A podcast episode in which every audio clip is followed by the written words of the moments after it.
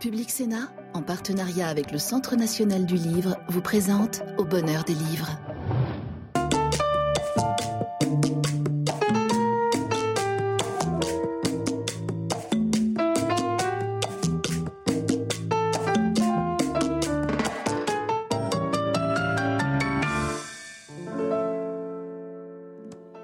Bonsoir et bienvenue dans l'émission littéraire de Public Sénat au bonheur des livres. Comment devient-on un criminel, un délinquant. Comment descend-on aux enfers Est-ce que nous sommes tous coupables, comme le pensait par exemple le personnage principal de La Chute de Camus, ou bien est-ce qu'il y a une part pour la responsabilité individuelle, pour le libre arbitre Est-ce que le monde est entièrement corrompu marqué par le péché et par le mensonge, ou est-ce qu'il y a une place pour le salut et pour le bien C'est autour de ces questions que euh, tournent nos deux écrivains, nos deux, les deux écrivaines que nous avons invités pour cette émission, que nous avons intitulée L'enfer et le paradis.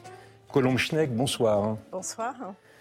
Colombe, vous êtes euh, journaliste, mais vous êtes surtout écrivain. Vous avez publié une quinzaine d'ouvrages, euh, principalement des romans et souvent à caractère autobiographique, et sort en librairie Mensonge au paradis chez Grasset dans lequel la narratrice revient sur le home d'enfant où elle passait ses vacances jeune fille pour découvrir finalement que ce monde n'était pas aussi innocent qu'elle le croyait. Mais nous allons commencer avec Constance Debré. Bonsoir Constance. Bonsoir. Constance, vous publiez Offense chez Flammarion. Euh, c'est votre quatrième roman et il est, je dois dire, très fort, très beau, euh, très puissant. Vous avez commencé votre vie professionnelle comme avocate, pénaliste et brillante de surcroît, puisque vous avez été élue par vos pairs à la conférence du stage, c'est-à-dire l'élite du barreau parisien. Et euh, cette expérience nourrit, on va en parler sans doute, a nourri sans doute Offense, qui est en quelque sorte un voyage à l'intérieur du crâne d'un jeune assassin ordinaire. Alors ça s'inscrit dans une tradition littéraire des récits de cette nature, je suis sûr que vous les avez lus, j'ai en particulier pensé, euh, d'une part, à l'étranger de Camus et d'autre part au journal d'un voleur de Jean Genet, à la fois en raison de, la, de vos modalités d'écriture, mais aussi de la vision du monde que vous, euh, que vous exposez, sur laquelle nous allons revenir. Mais donc, vous racontez l'assassinat par un jeune homme de 19 ans qui vit dans une cité HLM de sa voisine, âgée, elle, de 80 ans, une dame qui vit seule, brouillée avec les siens. Euh, Racontez-nous à grands traits l'intrigue, en quelque sorte, qui sous-tend ce récit. Oui, c'est euh, en quelque sorte un Raskolnikov euh, contemporain. Euh, c'est-à-dire, c'est un jeune homme qui va tuer sa voisine, non pas par animosité particulière, mais poussé par un certain nombre de circonstances. Il va l'avoir pour la voler parce qu'il est acculé par un dealer.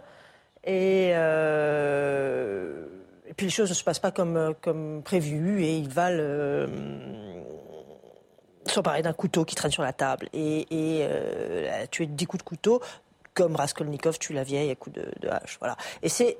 Pardon. Je vous en prie. Non, non, je vous en prie. Non, non, c'est juste une toute petite question. C'est parti d'un fait divers réel ou c'est une pure œuvre de votre imagination? C'est parti. Moi, je, manque, je n'ai aucune imagination où euh, le, réel. Euh, en fait, c'est une comment dire le, réel est une grille de lecture sans fin du réel. Voilà, il permet de. Donc, moi, je ne cesse de regarder le réel et d'essayer de voir ce que je vois. Euh, et donc, ce fait, mais je l'ai choisi, je choisi cette histoire pour sa simplicité, parce qu'elle est, presque une pureté parfaite, si j'ose dire, dans, dans, dans, son, dans sa tragédie et dans ce, cette chose qui se répète sans fin. Alors ce jeune homme, euh, il, est, il a toutes les malchances et tous les malheurs sociaux, il a tous les, comme on dit dans les journaux, tous les handicaps sociaux possibles. Oui, alors ça, comme c'est à peu près toujours le cas, euh, de, très souvent le cas, c'est pas pour dénier leur responsabilité de ceux qui se retrouvent devant les tribunaux. Mais il, est, il, est, il a une, famille déchirée, il n'est pas le fils de son père, sa mère. Euh, et en même temps, c'est assez banal. C'est-à-dire que c'est pas, euh, c'est comment dire, c'est euh, c'est le, les duretés, la dureté ordinaire de millions de gens. Enfin, c'est pas c'est pas du tout sa vie n'est pas sordide, elle est juste affreuse, mais euh, c'est le affreux hockey de euh, beaucoup, beaucoup de gens. Vous avez un procédé d'écriture qui, joue énormément pour la puissance de votre livre. Bon, d'abord, on n'a aucun prénom, aucun nom, mais, et alors qu'il y a de nombreux personnages, on n'est jamais perdu. Mais surtout, le narrateur, le statut du narrateur est flou, ambivalent et mobile. C'est-à-dire que par moment, euh, c'est une longue confession ou un long monologue. Par moment, c'est le monologue dans la langue de ces jeunes assassins, et par à d'autres moments, c'est plutôt un narrateur cultivé qui prend la défense, qui cite Suétone et, et Blaise Pascal, et qui prend la défense, le parti de ce jeune homme. Oui, je suis pas dans sa tête, en fait. Euh, j'ai un, narrateur qui se promène, effectivement, vous, l'avez vu, qui par moment euh, décrit euh, les faits et, par moment, donc ça généralement c'est à la troisième personne, et puis par moment il y a un jeu qui est qui est je dirais, de l'écrivain, c'est-à-dire c'est c'est comment dire, c'est la part d'humanité que moi je vois dans l'autre et qu'on voit en l'occurrence dans ce garçon. Euh, et il me semble que l'écrivain a, euh, non seulement le droit, mais l'obligation de prendre à charge la totalité de l'expérience humaine. Et donc je ne prive pas d'aller à cet endroit parce que quelqu'un qui est coupable et quelqu'un qui est accusé, me semble, parle de nous.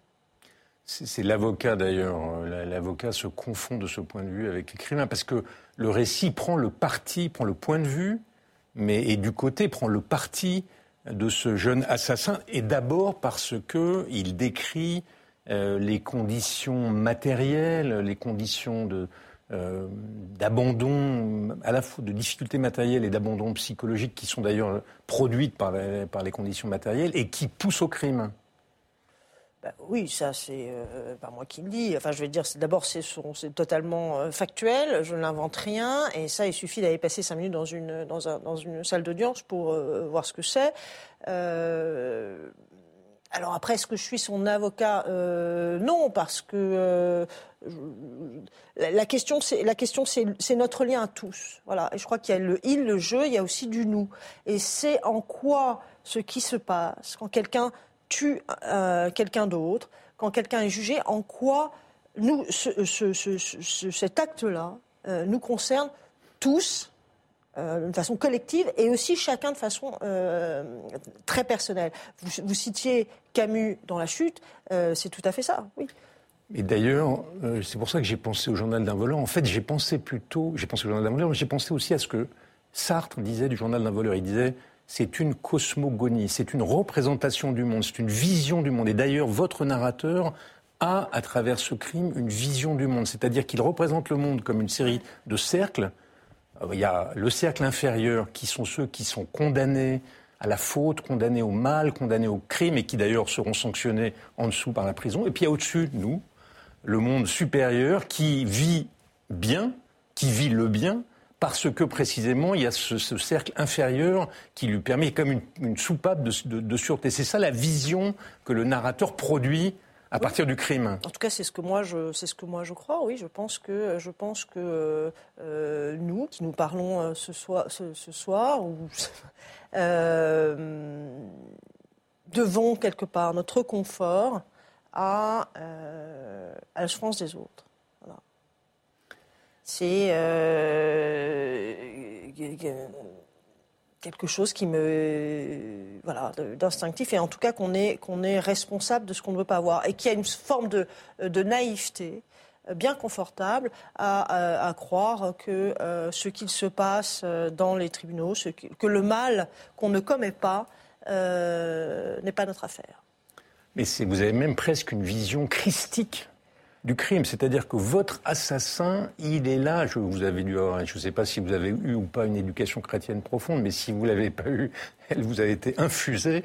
Parce que votre assassin, il est là pour porter nos péchés, pour porter le mal. Le, le, le mal est dans le monde et il y a une catégorie de gens, les pauvres, les dominés, qui sont là pour porter ce mal et pour que nous, nous ayons le sentiment de faire les biens. Il y a une espèce de... Euh, il, va mourir pour nous, il va souffrir pour nous, il va commettre des crimes pour nous. Mais est-ce que, en faisant ça, vous, enfin en tout cas votre narrateur, ne l'absolvez pas de ces crimes? Est-ce qu'il n'y a pas quand même une liberté de faire le bien ou le mal? Est-ce qu'il n'y a pas une responsabilité individuelle? Est-ce qu'il n'y a pas un libre arbitre? Est-ce qu'on est absolument prédéterminé au crime par les conditions sociales de son existence?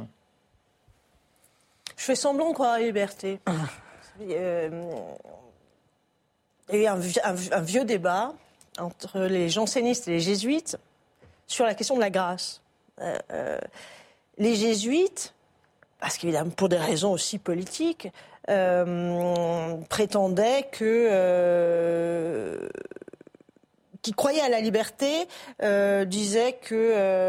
se qu'on n'a pas besoin de la grâce pour pour s'en tirer. Or les jansénistes évidemment beaucoup plus pessimistes disaient que la grâce était absolument nécessaire. C'était la grâce nécessaire ou la grâce suffisante. Euh, je crois qu'on fait comme on peut, oui. Et euh, que certains peuvent moins que d'autres. C'est tout.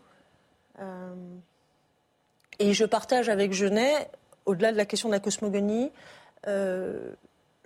cette technique, c'est une technique du renversement du, stigmate, c'est-à-dire de faire des pécheurs des saints. Et c'est aussi, c'est aussi ce, que, ce, fait, qu'a fait le christianisme. C'est pour ça que je crois, non pas ce qui m'intéresse le christianisme, c'est la grille de lecture du monde qu'il fait et qui me paraît juste.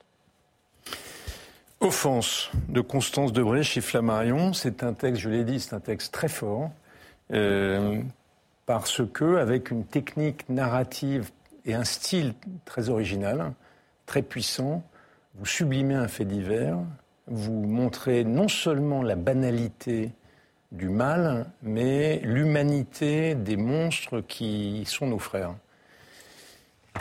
Alors chez vous, Colombe, Schneck, mensonge au paradis, euh, il est aussi question de paradis, il est aussi question de déréliction, de descente aux enfers, mais alors pas du tout dans le même décor et disons d'une manière moins tragique. Donc Mensonge au paradis, c'est le récit, on va commencer par là, de dimension plus ou moins autobiographique. Vous, vous expliquez à quel point vous troublez l'autobiographie. Comme Constant, j'ai pas beaucoup d'imagination, donc effectivement c'est... Euh, enfin, vous mentez quand même, vous l'avouez. Mm. Euh, donc le décor de ce, de ce récit, c'est un chalet suisse un peu idyllique à la montagne qui est un home d'enfant. Oui. Euh, j'ai passé toute mon enfance, deux mois par an, de l'âge de 5 ans à 20 ans, dans une vallée qui me paraissait paradisiaque. Euh, on fait comme on peut, comme disait Constance. Et le comme on peut, c'était cette vallée. Euh, mes parents, pour différentes raisons euh, que j'ai longtemps voulu ignorer, ne pouvaient pas s'occuper de nous, ne pouvaient pas être présents dans le, euh, pouvaient pas être présents au monde dans ce qui était une vie quotidienne. Euh, ils étaient retenus dans leur passé. Et ça, je, l'ignorais enfant. J'étais persuadée de grandir de façon très heureuse par des parents aimants. Mes parents m'aimaient de façon incontestable. Mais je me souviens pas de que ma mère m'ait embrassée ou touchée, par exemple. Euh, et donc, on passait, je passais deux mois par an dans cette famille d'adoption en Suisse, où j'étais éduquée de façon assez rigide, assez dure. Euh, on était beaucoup punis, on marchait dans la montagne du matin au soir. Et c'était pour moi une forme de paradis. Alors vous dites dur, mais en même temps, le, couple qui tient ce home d'enfants, Anne-Marie et France, et, qui ont deux enfants d'ailleurs, vous élève, enfin, vous s'occupe de vous avec un mélange d'autorité, mais tout de même de liberté, et surtout de tendresse. Il y avait un mélange de tout ça. Euh, je me souviens qu'on marchait beaucoup en montagne, et le père, Karl, disait on ne s'arrête ah jamais. J'ai dit France, mais c'est Karl, pardon. Euh, on ne s'arrête pas parce que ça coupe les jambes. Et ce côté on ne s'arrête pas parce que ça coupe les jambes, je pense que c'est resté ancré en moi. Mais aussi une attention, une affection, euh, des règles. Euh, qui me et qui, effectivement qui me soutiennent encore aujourd'hui. Mais vous racontez même, vous, vous, faites un parallèle un peu plus tard dans le récit. Vous, vous, revenez sur les carences dont vous avez souffert parce que vos parents, rescapés de la guerre et ayant subi un traumatisme, n'avaient pas forcément de place pour la tendresse dont vous aviez besoin. Et il y avait comme un refuge de tendresse dans ce home. En tout cas, c'est le souvenir que vous en avez. J'avais deux refuges. J'avais effectivement ce home et j'avais la lecture. Je me souviens qu'enfant, je lisais l'annuaire. Vous savez, les gros bottins, je passais des heures à, à, chercher des noms, des adresses euh, dans, dans l'annuaire. Donc c'est là que je, me, que cherchais quelque chose dont on ne me parlait pas. Euh, et que j'ai longtemps voulu ignorer, euh, contrairement à Constance, je pense pendant très longtemps, je voulais que l'histoire se termine bien. Je, cherchais, je lisais des contes de fées qui se terminait bien. C'est ce que je voulais. J'espérais que ça se termine bien. Euh, J'y vivais une espèce d'esquive de la réalité dans lequel euh, euh, l'histoire se terminait. Ben, ils se marièrent, ils ont beaucoup d'enfants. Voilà. Je, je, voulais absolument que ça se termine bien. Et donc je cherchais désespérément que ça se termine bien. Et à l'âge de 20 ans, j'ai cessé d'aller dans ce chalet. Et je suis jamais retournée parce que j'avais trop peur de la réalité. J'avais trop peur d'y aller avec mes yeux d'adulte et de voir que la réalité est très injuste très cruelle, très destructrice. Et hum, c'est ça qu'on découvre, ça qu'on découvre quand vous revenez 30 ans après. Dans ce chalet, pour enquêter sur ses souvenirs d'enfance, on s'aperçoit que ce, couple, Anne-Marie et Karl, hum. et leurs enfants, euh, Patou et Vava, euh, c'est pas le, c'est pas la, la, la, famille toute rose que vous aviez imaginé. Ils sont même assez dysfonctionnels. Euh, en fait, je, quand je suis retournée dans cette vallée il y a 4-5 ans, euh, j'ai retrouvé les paysages intacts. Euh, la grande beauté de ces paysages, de ces montagnes. Et j'avais l'idée, je suis rentrée à Paris en disant je vais écrire un roman suisse, un, roman avec des chapitres verts, des chapitres blancs, ça sera très charmant, joli, quoi. Ça sera. Euh, mais très vite, j'apprends que effectivement que Patou est en prison. Il a été arrêté à l'enterrement de son père. C'est un délinquant, c'est un, escroc. Il a passé sa vie à, à mentir et à voler. Euh, et que sa sœur Vava est extrêmement malade, elle euh, fait des délires paranoïaques, elle est enfermée chez elle euh, à réécrire les évangiles. Et il y a un mensonge au paradis. Que Anne-Marie trompait son mari. Oui, ça se passe très, très grave. Que son mari, non, mais c'est loin de. Que son mari était un tyran domestique. Oui, enfin. oui mais, mais, ce qui m'intéressait, rien ne va vraiment quand on y revient. Anne-Marie et Karl sont morts. Ce qui m'intéressait, ce qui me, me... c'était la souffrance actuelle. Pourquoi les deux enfants que j'enviais. Enfin, je, je, rêvais de vivre avec eux dans ce chalet toute l'année, euh, plutôt que retourner à Paris. Pourquoi ces enfants vivaient au pays du mensonge? Pourquoi ils étaient tellement détruits? Euh, Et j'ai voulu tenter de, comprendre, ne pas juger, pas tout. Euh, pas tout est un délinquant qui a détruit beaucoup de choses autour de lui, mais surtout sa vie à lui. Qu'est-ce qui lui est arrivé? Et c'est de comprendre, une tentative de comprendre sans jugement, avec l'amour que je lui porte, euh, comment on devient un délinquant? Comment on vole? Comment on devient un menteur et un voleur? Mais au passage, vous revisitez votre propre existence parce que vous racontez, vous confessez que vous-même, euh, j'ai subi une certaine. Oui. Vous, vous revenez sur vos relations avec les hommes. Je ne ferai pas de jeu de mots lacanien sur homme et homme, hum. mais euh, vous. et vous racontez comment, notamment votre premier fiancé, vous vous êtes embarqué dans une histoire dans laquelle lui descendait aux enfers, euh, s'alcoolisait, euh, se détruisait et essayait de vous détruire aussi. Donc vous faites un parallèle entre les illusions du bonheur du, chalet, du home, et vos propres illusions dans vos relations avec vos parents, dans vos relations avec les hommes. Le, parallèle que je fais, c'est l'esquive de la, de, de, la réalité. On fait comme on peut. Euh, mais pendant longtemps, je ne faisais pas comme on peut. Je faisais, j'arrangeais l'histoire. Je ne voulais pas voir que, je ne voulais voir que le côté, euh, que le bon côté des choses. Euh, euh, j'ai relu ce livre de Clément Rosset, le philosophe Clément Rosset, qui s'appelle Le réel et son double, et il, écrit. On, se ment tous. Il prend l'exemple de, de, de Courteline d'une pièce qui s'appelle Bourroche, où c'est l'amant qui refuse de voir l'amant caché dans le placard parce que c'est la réalité trop cruelle pour lui. Il dit on fait tout ça, on refuse de voir l'amant caché dans le placard, on refuse de voir la vérité, on refuse de voir la souffrance, on refuse de voir d'aller au tribunal euh, voir euh, ceux qui vont être jugés pour leurs crimes parce qu'on préfère euh, parce qu'il faut un cœur d'airain pour accepter la réalité. et il y a eu un moment où j'étais prête. Mes parents sont morts et bien morts. Euh, j'ai vécu des oui, des, formes de violence euh, verbale assez forte que je refusais d'entendre. Euh, il y a eu un moment où je me suis je me suis levée et j'étais capable de lire, de voir et d'entendre la vérité.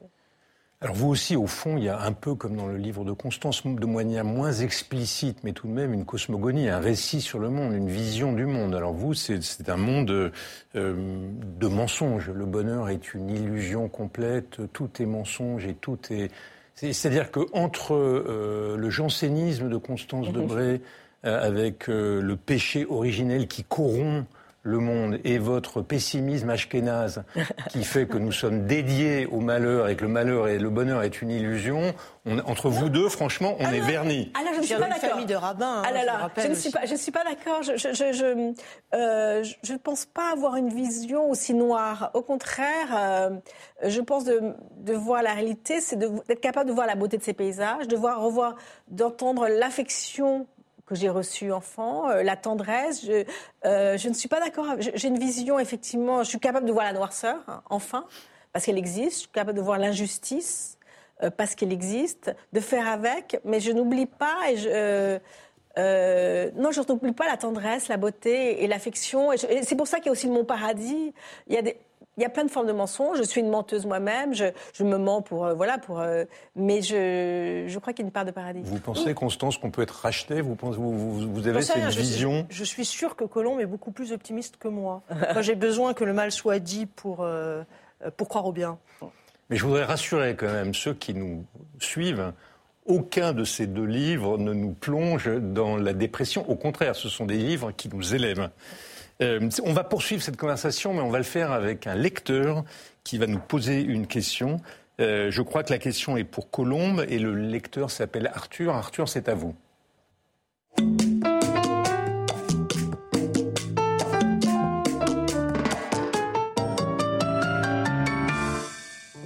Bonjour à tous, donc je m'appelle Arthur Manceau, j'ai 21 ans et je suis étudiant en deuxième année à Centrale Supélec. J'aime beaucoup la lecture de romans euh, assez modernes euh, souvent des petits textes assez courts et, percutants. Donc une lecture qui m'a marqué dernièrement, c'est euh, Les choses de Georges Perec. Donc déjà, ayant fait des études en mathématiques, j'aime beaucoup Perec et le fait qu'il mette euh, pas mal de mathématiques dans ses textes. Alors il en met spécialement dans les choses, mais c'est un livre qui m'a tenu en haleine du début à la fin. c'est pas très long, mais on le lit avec. Enfin, je trouve qu'il arrive à mettre beaucoup de suspense dans ce livre, alors que pourtant c'est un livre qui quand même un récit narratif où à la fin il se passe pas grand chose et on n'arrive pas vraiment à une conclusion. Euh, et donc euh, j'ai beaucoup aimé cet aspect-là. Euh, d'ailleurs, c'est un aspect qu'on retrouve un peu dans Mensonge au paradis. Donc bonjour Colombe Schneck. donc ma question que j'aimerais vous poser par rapport à votre livre, c'est que dedans vous faites une introspection de votre passé et, et on voit qu'il y, y, a beaucoup de, douleur dans le processus d'écriture. Donc je voulais vous demander si vous pensez que la, douleur elle, est, euh, elle est féconde dans le processus d'écriture et est-ce qu'elle est euh, nécessaire pour, pour faire un récit autobiographique? Colombe, est-ce qu'il faut de la douleur pour écrire? Je crois pas, j'écris pas dans la douleur. J'ai eu longtemps eu du mal à écrire ce livre parce que je ne voyais pas où j'allais. Je, voulais écrire sur ce paradis, je refusais de voir les mensonges. il y avait de la colère à un moment. il y a eu de l'ignorance. je dirais pas que il y a eu de la douleur. Je, suis quelqu'un. quand je suis dans mon livre, je suis assez heureuse. Je, là, je, maîtrise mon monde. Je suis dans mon monde et, et c'est un endroit dans lequel je suis bien. Et vous, vous pensez que la douleur nourrit le, travail de l'écrivain? Non, je pense que le travail de l'écrivain est du travail.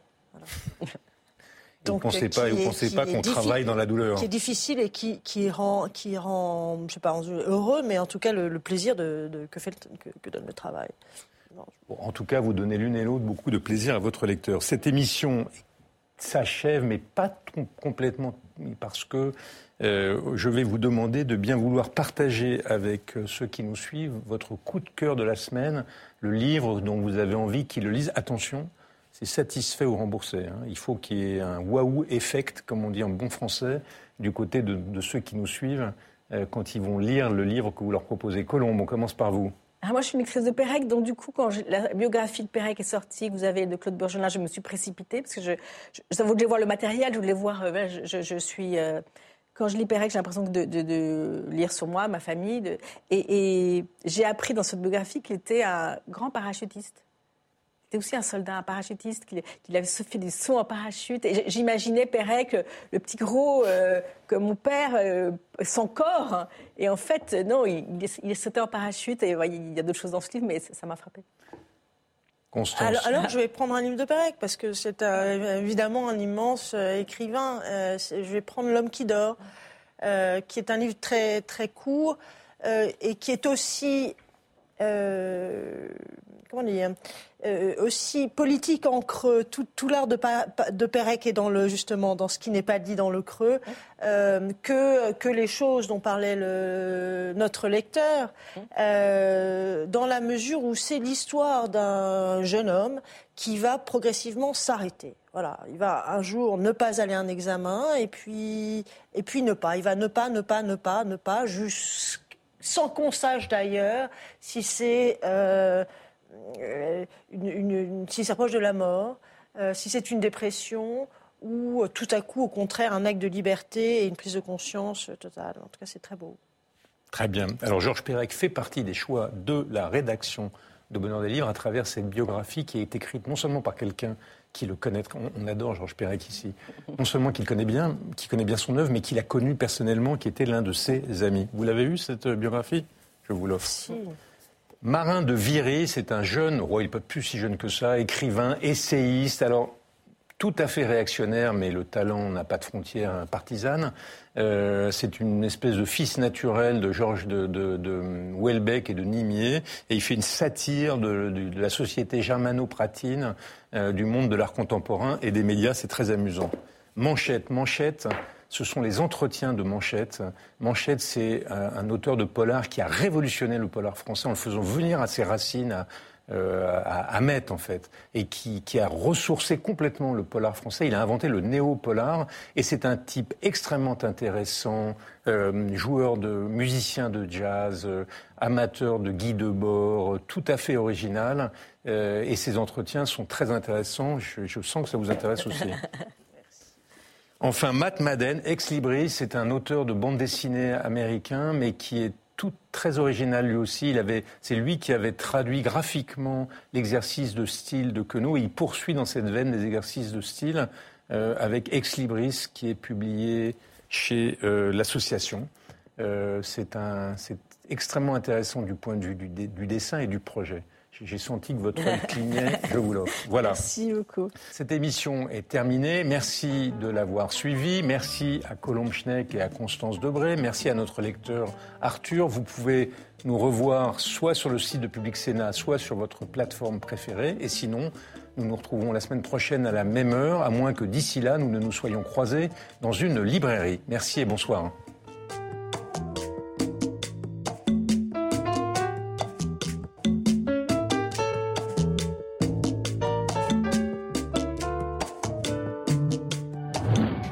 Sénat, en partenariat avec le Centre national du livre, vous a présenté Au bonheur des livres.